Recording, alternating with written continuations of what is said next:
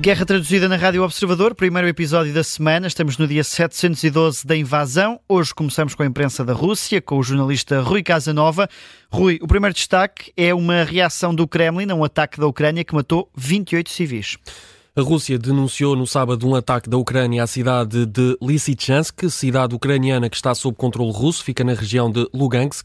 Ora, de acordo com as autoridades russas, 28 civis morreram, incluindo uma criança. A Rússia diz que o ataque foi feito com recurso a projéteis HIMARS que atingiram uma padaria. O porta-voz do Kremlin, Dmitry Peskov, reagiu hoje, fala num ato terrorista monstruoso. Diz também que a operação militar especial, como a Rússia descreve a guerra, serve exatamente para travar este tipo de ataques por parte das tropas ucranianas. São declarações do porta-voz do Kremlin, aqui citado pela agência TASS, faz manchete com este título, Ato Monstruoso da Ucrânia.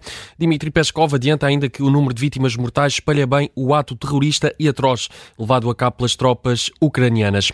Já antes, a porta-voz do Ministério dos Negócios Estrangeiros da Rússia, Maria Zakharova, tinha afirmado que espera agora que as organizações internacionais condenem de forma incondicional este ataque. Entretanto, eh, ontem, no domingo, foi declarado dia de luto nesta região de Lugansk. Já a imprensa da Ucrânia fala numa mentira e farsa por parte da Rússia. Já lá vamos no próximo episódio aqui de Guerra Traduzida. Entretanto, há também relatos de tentativas de ataque das tropas ucranianas em Briansk.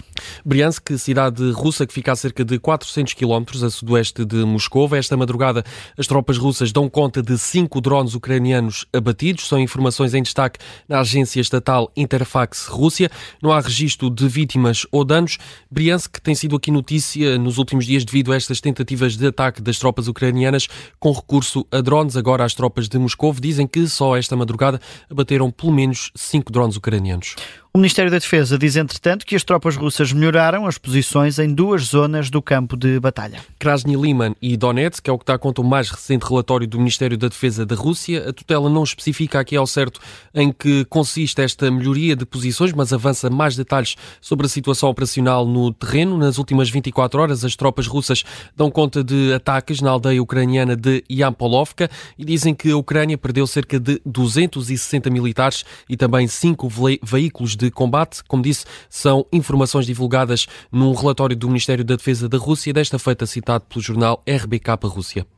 E Rui, a imprensa livre da Rússia dá destaque à visita de dois ministros portugueses à Ucrânia. O canal Medusa tem esta informação em destaque no live blog da guerra. Falamos do ministro dos Negócios Estrangeiros de Portugal, João Gomes Cravinho, e o ministro da Educação, João Costa. Os dois chegaram a Kiev hum, esta manhã, nas últimas horas. Uh, o canal Medusa dá destaque a esta informação. Um, numa notícia divulgada também nas últimas horas, é citado uma publicação na rede social X do Ministério dos Negócios Estrangeiros João Gomes Cravinho, diz que é um prazer estar novamente em Kiev, desta vez com o colega de governo João Costa. Os dois, eh, diz eh, Gomes Cravinho, vão reafirmar o apoio de Portugal à reconstrução da Ucrânia. Entretanto, o ministro da Educação, João Costa, revelou que a cidade de Jitomir pediu ajuda a Portugal para reconstruir infraestruturas escolares. É precisamente nesta cidade que decorre hoje o terceiro Fórum de Reconstrução da cidade, numa organização da responsabilidade de Portugal, Ucrânia e Estónia. Esta visita de João Gomes Cravinho e João Costa